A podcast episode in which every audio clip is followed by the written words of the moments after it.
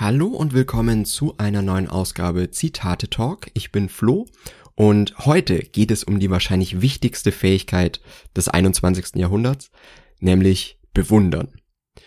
Und warum das so ist, da komme ich jetzt gleich drauf. Ich habe heute elf Zitate rausgesucht und die möchte ich euch heute einmal vorstellen zum Thema Bewunderung. Und wir starten mit einem Zitat von Thomas Mann, der gleich mal auf den Punkt kommt, warum es wirklich die wichtigste Fähigkeit unserer Zeit sein könnte.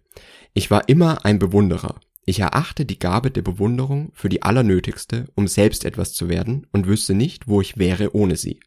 Auch habe ich meine Bewunderung nie den großen Toten vorbehalten, sondern sie den Lebenden zugewandt, wo ich nur konnte. Und ich glaube, das zeigt schon wirklich ganz gut, was Bewunderung auslösen kann, um selber kreativ etwas schaffen zu können. Und im Fall von Thomas Mann waren es wahrscheinlich oder ging die Bewunderung wahrscheinlich gerade für andere Schriftsteller äh, auf, die ihn einfach inspiriert haben und die er bewundert hat, um etwas wieder Neues zu schaffen. Und aus Bewunderung, wenn man so will, ist so der Dünger, aus dem etwas entstehen kann. Und ähm, das zweite Zitat, was ich hier nennen möchte, von Jean-Paul, wie glücklich ist man doch, wenn man noch bewundern kann. Also auch nicht nur die eigene Kreativität oder Schaffenskraft, aber auch eine positive Lebenseinstellung oder wirklich glücklich zu sein, hängt, glaube ich, wirklich fundamental damit zusammen, Dinge zu bewundern. Und in unserer Welt gibt's ja wirklich enorm viel zu bewundern. Es ist natürlich so ein bisschen das Thema, dass Bewunderung auch irgendwo erstmal damit zu tun hat, dass man vielleicht etwas nicht ganz besteht, äh, versteht. Das ist das dritte Zitat, nämlich von George Chapman. Unwissenheit ist die Mutter der Bewunderung. Das kann man jetzt sehen, wie man möchte im Endeffekt. Ähm, man kann es natürlich ja böse auslegen, wenn man so will, dass äh, das Thema äh, schon in das Thema Aberglaube hineingeht. Ne? Wenn man etwas nicht versteht, ist man abergläubisch und glaubt eher etwas, was was halt keine wissenschaftliche Grundlage hat. Aber man kann es auch auf die Weise sehen, dass man sagt, okay, ein gewisser Funke an Unwissenheit ist notwendig, um eben diese Neugier zu haben. Wenn man alles schon versteht, dann hat man vielleicht gar nicht mehr diese Neugier, um etwas bewundern zu können. Und so würde ich es auslegen. Und das ist vielleicht auch so wie Charles Darwin es hier beschreibt, nämlich er beschreibt, Bewundern besteht aus Überraschung in Begleitung von etwas Vergnügen und einem Gefühl der Zustimmung. Und ich glaube, das trifft das sehr, sehr gut auf den Punkt, was hier so die Bestandteile sind oder die, die Zutaten, um etwas bewundern zu können. Nämlich die Überraschung ist, glaube ich, das, was George Chapman mit der Unwissenheit hier meint. Weil, wenn ich alles schon verstehe, dann bin ich ja nicht überrascht aber aus einer gewissen Unwissenheit, um auch von Unwissenheit zu Wissen zu kommen, was ja so auch das Streben vieler Menschen einfach ist, einfach sich Wissen anzueignen und mehr zu verstehen, weil je mehr wir verstehen, desto weniger Aberglaube gibt es natürlich auch oder desto weniger ähm, oder desto weiter komme ich natürlich einfach im Leben. Aber dafür ist eben dieser gewisse Funke notwendig, um eben von Unwissenheit zu Wissenheit zu kommen. Und ich glaube, dieser Funke ist wirklich einfach die Bewunderung von etwas. Weil ich muss mich damit beschäftigen. Ich muss damit, ähm, ich muss da Zeit investieren. Ich, äh, vielleicht ist es auch erstmal schwere Arbeit, irgendetwas wirklich zu verstehen. Aber wenn ich dafür die Bewunderung habe, dann geht es deutlich einfacher. Und hier ähm, kommt jetzt noch für mich eines der wichtigsten Zitate hier von Johann Wolfgang von Goethe. Ich verachte Menschen, die nichts bewundern. Ich habe Zeit meines Lebens alles bewundert. Und ich glaube, auch das ist so ein Thema, warum Goethe einfach auch, der ja wirklich für seine Schaffenskraft während seiner Lebzeit äh, bekannt wurde, weil er wurde ja schon zu Lebzeiten oder war zu Lebzeiten wirklich ja schon berühmt, was ja viele, äh, also nicht sehr viele Schriftsteller von sich sagen können aus dieser Zeit, ähm, dass wirklich so die Bewunderung einer der Grundlagen oder der Geheimnisse ähm, war, warum er auch dann wieder sehr schaffend und kreativ tätig sein konnte. Und ähm, mir ging es selber teilweise auch lange so, dass ich nichts bewundern konnte oder dass ich, also dass ich wirklich diese Fähigkeit gar nicht hatte, viel zu bewundern. Und warum das so ist, habe ich in einem Zitat von Emanuel Wertheimer entdeckt. Es gibt Menschen, die nichts bewundern, weil sie alles mit sich vergleichen. Und ich glaube, genau so ein Mensch war ich. Also, wenn man jetzt, weiß ich nicht, ähm, jemanden mit schönen Schuhen oder mit, äh, mit einem schönen Auto sieht beispielsweise, dann bleibt ja am Ende des Tages nur übrig, das entweder zu bewundern oder in so eine Art Neid zu verfallen, ähm, weil man oder sich schlecht zu fühlen, weil man das selber nicht hat, was dieser Mensch hat. Oder auch, wenn jemand einfach erfolgreicher ist. Das zu bewundern ist die eine Seite, aber erstmal den Neid zu spüren die andere. Und das ist etwas, was Sören Kierkegaard, der dänische Philosoph, auch nochmal auf den Punkt bringt. Bewunderung ist glückliche Selbstverlorenheit, Neid unglückliche Selbstbehauptung.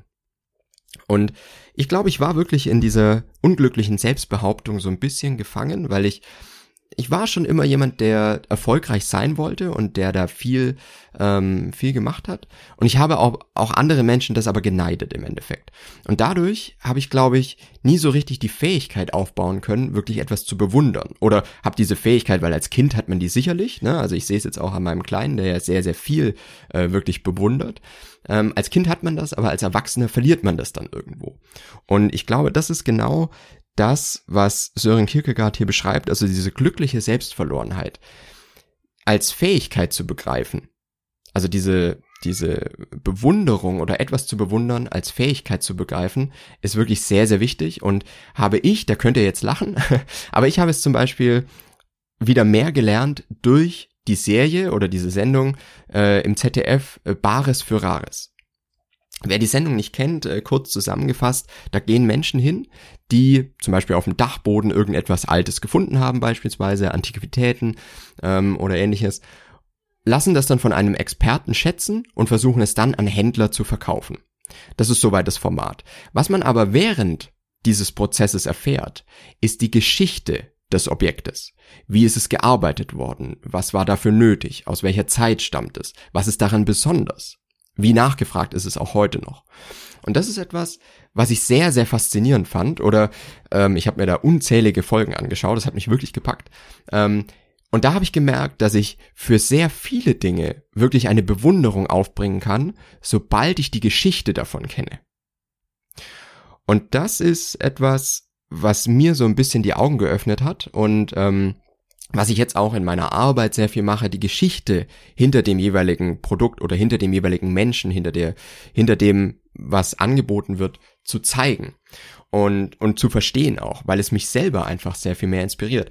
Und ich glaube deswegen eingangs, wie erwähnt, ist es, glaube ich, nach meinem, also es ist wirklich ja nur meine Meinung, eine der wichtigsten Fähigkeiten unserer Zeit, etwas zu bewundern und diese Geschichte ähm, zu erfahren und zu kennen und, und dadurch eben Inspiration zu erfahren, weil heute eben alles eher seelenlos dargestellt wird, oder? Also jedes ein, jedes, jedes Produkt wird ja einfach schon fertig präsentiert ähm, jede, jede Dienstleistung oder irgendwas. Es ist halt einfach alles schon, es ist einfach sehr schnell verfügbar, es ist einfach da und wir haben nicht mehr den Bezug dazu, wie ist es denn gearbeitet worden. Ich glaube, früher hatte man das viel mehr. Ne? Also zum Beispiel einen Stuhl zu kaufen, da ist man halt wirklich zum örtlichen, äh, weiß ich nicht, was es dann war, Schreiner oder halt Stuhlmacher gegangen ähm, und hat vielleicht sogar miterlebt, wie das gebaut wurde, wie, wie wird es gearbeitet.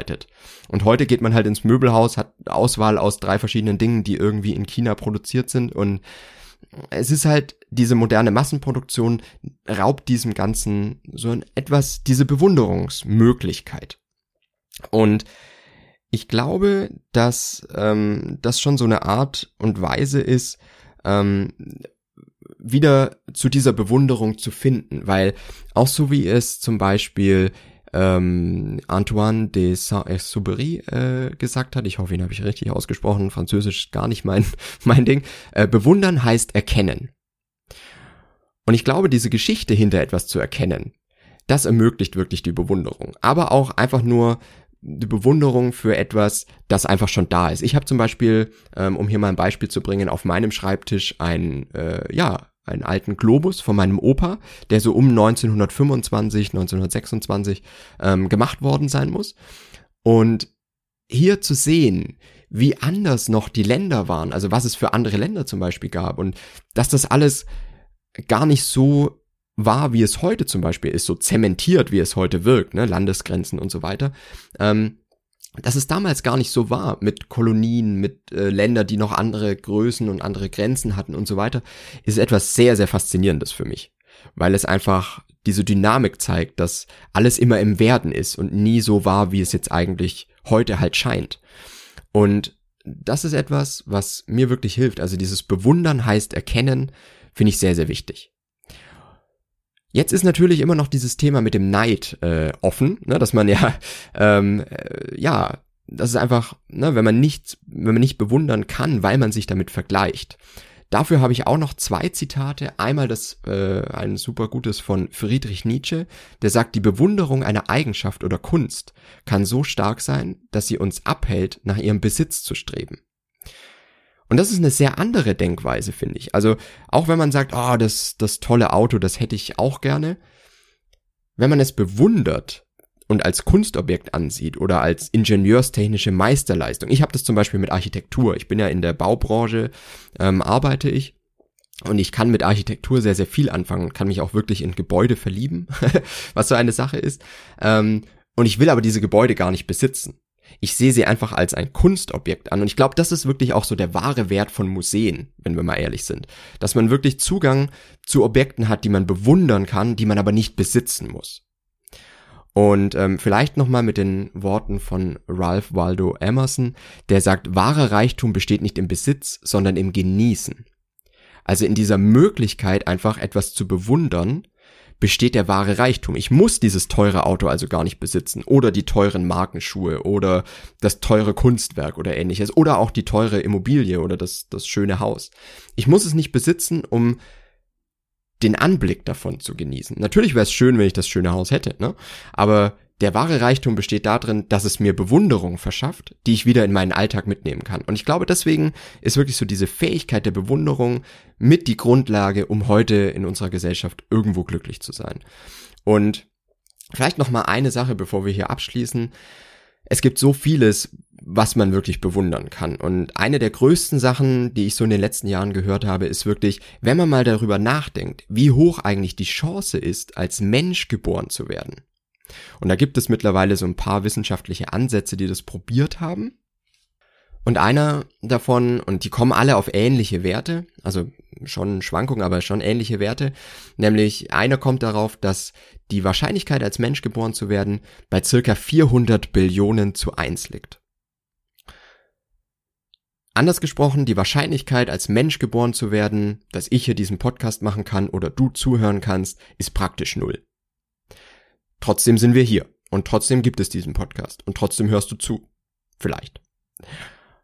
Und das ist etwas, was, glaube ich, oder wo man einfach schon für die Art und Weise, für unsere Existenz eine Bewunderung da haben kann.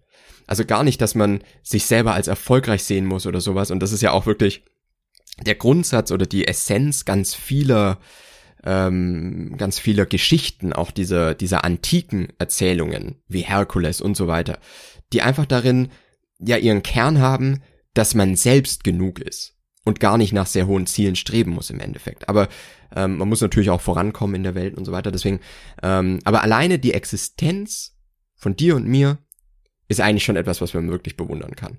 Etwas anderes, was ich wirklich bewundern kann, ist zum Beispiel Handwerk. Also ich habe zum Beispiel eine Dokumentation über einen japanischen Tisch, Tischler äh, gesehen, der, weil wenn man das ja heute sieht, da, da ist nichts mit, mit irgendwelchen Pressspanplatten gearbeitet oder ähnlichem, sondern da wird wirklich noch sehr viel Zeit investiert in überhaupt, welcher Baum wird denn ausgewählt, um daraus wirklich ein solides Stück Holz zu schneiden, um daraus einen Tisch zu machen. Und was für eine Hingabe wirklich dafür notwendig ist, diesen Tisch dann auch zu machen, weil jedes, jedes Detail muss stimmen, weil man nur einen Versuch hat. Es gibt nichts, was man, ne, wenn das ein solides Stück äh, Holz ist, dann kann man da nichts, äh, wenn man da einen Fehler macht und irgendwie falsch schneidet, dann ist der Tisch anders. und das ist etwas, was ich so, diese handwerkliche Hingabe ist auch etwas, was mich sehr, sehr ähm, inspiriert und was ich sehr bewundern kann. Und ich möchte euch jetzt noch einen, zum Abschluss ein Zitat oder einen irischen Segenswunsch äh, mitgeben. Der heißt, mögest du dir Zeit nehmen, die stillen Wunder zu feiern, die in der lauten Welt keine Bewunderer haben. Und das ist, glaube ich, auch etwas, ähm, was jeder für sich mitnehmen kann. Wen du bewunderst, wen ihr bewundert, was ihr bewundert, liegt ganz bei dir. Und vielleicht ist es etwas, was ganz anders ist, als was öffentlich in Anführungszeichen bewundert wird, wie jetzt eben ein teures, schnelles Auto oder ähnliches, ne? oder ein großes, schönes Haus. Ich glaube, Bewunderung ist wirklich eine sehr, sehr wichtige Fähigkeit, ähm, die jeder von uns mitnehmen kann. Lasst mich mal wissen, was ihr dazu denkt, wenn ihr da auch eigene Zitate ähm, oder Zitate dazu habt, die euch sehr inspirieren oder ähm, die euch eine gewisse Bewunderung verschaffen. Ähm, ist ja auch sowas. Also Bewunderung habe ich auch für sehr viele Zitate und Redewendungen, weil sie eben Dinge und Wahrheiten so auf den Punkt bringen und auf so eine kurze sprachliche ähm, ja, einfach auf so, einen, so eine konzentrierte Einheit ähm, komprimieren. Das finde ich auch sehr, sehr bewundernd. Deswegen, wenn ihr da ähm, Sprüche und, und Zitate habt, lasst mich das gerne wissen, schreibt mir gerne einen Kommentar, nehmt Kontakt zu mir auf, zum Beispiel auf Instagram, Zitate-Podcast heiße ich da. Ähm, wir können uns immer gerne austauschen. Ich bin auch immer für neue Zitate dankbar, weil es gibt einfach so, so viele und man kann selber nicht alle finden, die einem vielleicht gefallen. Ähm, deswegen freue ich mich da auf euer Feedback und wir hören uns nächste Woche.